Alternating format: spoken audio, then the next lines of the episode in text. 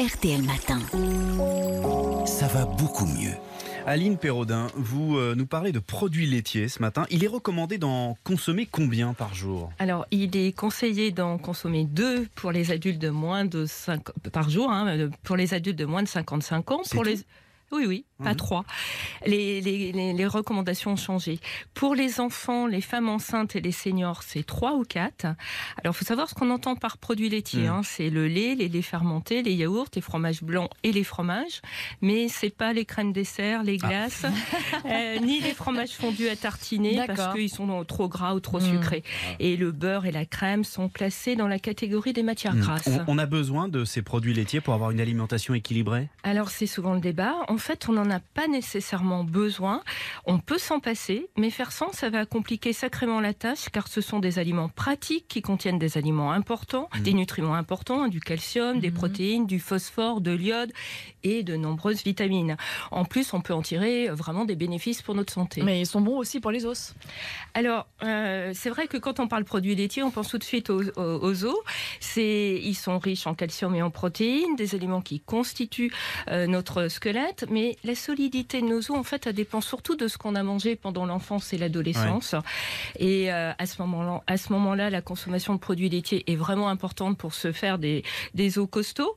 Mais adulte, il n'est pas certain que cela protège de l'ostéoporose, cette perte osseuse qui survient avec l'âge. Donc ça, ça se joue quand on est jeune, hein, la Voilà, c'est vraiment os. avant 18 ans. Après, on a, on a notre capital osseux qui est constitué. Alors, est-ce que ces produits laitiers sont bons pour le système digestif? Je vous pose la question parce qu'on entend tout et son contraire là-dessus. Alors c'est vrai, il y a des personnes qui digèrent mal le lait car elles sont intolérantes au lactose, le sucre présent dans le lait.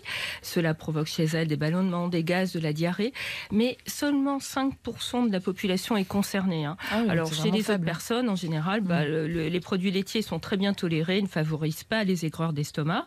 Les produits fermentés, même comme le kéfir, hein, le lait fermenté, les- le yaourt, certains fromages, sont très bénéfiques pour le système euh, digestif parce que, eh bien, ils contiennent des probiotiques, ces bonnes bactéries pour notre flore intestinale. Et on, les accuse euh, notamment de favoriser le cancer. Est-ce que c'est vrai? Enfin, moi j'ai déjà entendu dire ça.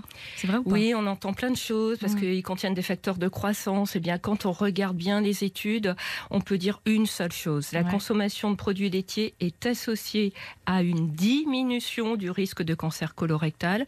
Sinon, il n'y a aucune preuve solide que les produits laitiers augmentent ou diminuent le risque d'autres types de cancers. Ça, c'est clair, c'est Mm, dit. On les accuse aussi de favoriser des pathologies rhumatismales, des maladies inflammatoires, auto-immunes. On ne peut rien exclure, mais pour l'instant, les preuves font cruellement défaut. Aucune étude ne valide cela. Alors, en somme, il reste vraiment encore beaucoup d'inconnus, comme c'est souvent le cas en nutrition. On a certainement tort de, le- de diaboliser les produits laitiers, comme de les encenser d'ailleurs. Tout ce qu'on peut dire, c'est qu'ils ont leur place dans une alimentation équilibrée. Euh, tous les produits laitiers ne se valent pas. Euh, lesquels privilégier? Eh bien, il est recommandé, Jérôme, d'alterner lait, yaourt, fromage. Euh, leur teneur en matière grasse, en sel et en calcium diffère. C'est la raison pour laquelle c'est bien de varier. Et si possible, on les choisit bio, car ils contiendront moins de résidus de Et puis, c'est bien pour le bien-être animal aussi. Merci Aline.